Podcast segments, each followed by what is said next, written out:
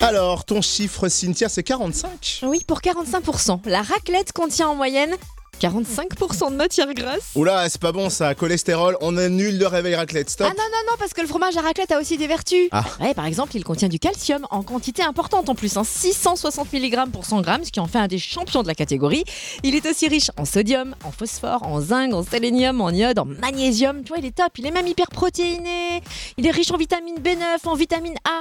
Ce qui permet même de couvrir 26 et 23% des apports journaliers recommandés. Tu vois, top, Ok, c'est top bon, le t'as fromage l'excuse, raclette. Ouais. on garde, on maintient le réveil raclette. Ceci dit, on est raisonnable, hein, dans le room service, on le fait qu'une fois par an. Bon, chaque dernier vendredi de novembre, nos invités sont déjà à moitié attablés parce qu'il en manque encore. Franchement, une seule question se pose, du coup. Le fromage avec ou sans croûte Avec. Ah ouais, Avec ah bah oui. Ah ouais, vraiment Ah bah oui, regarde, ils disent tous oui aussi. Bon, bah, de toute façon, croûte que croûte, on la mangera cette raclette. Allez, c'est parti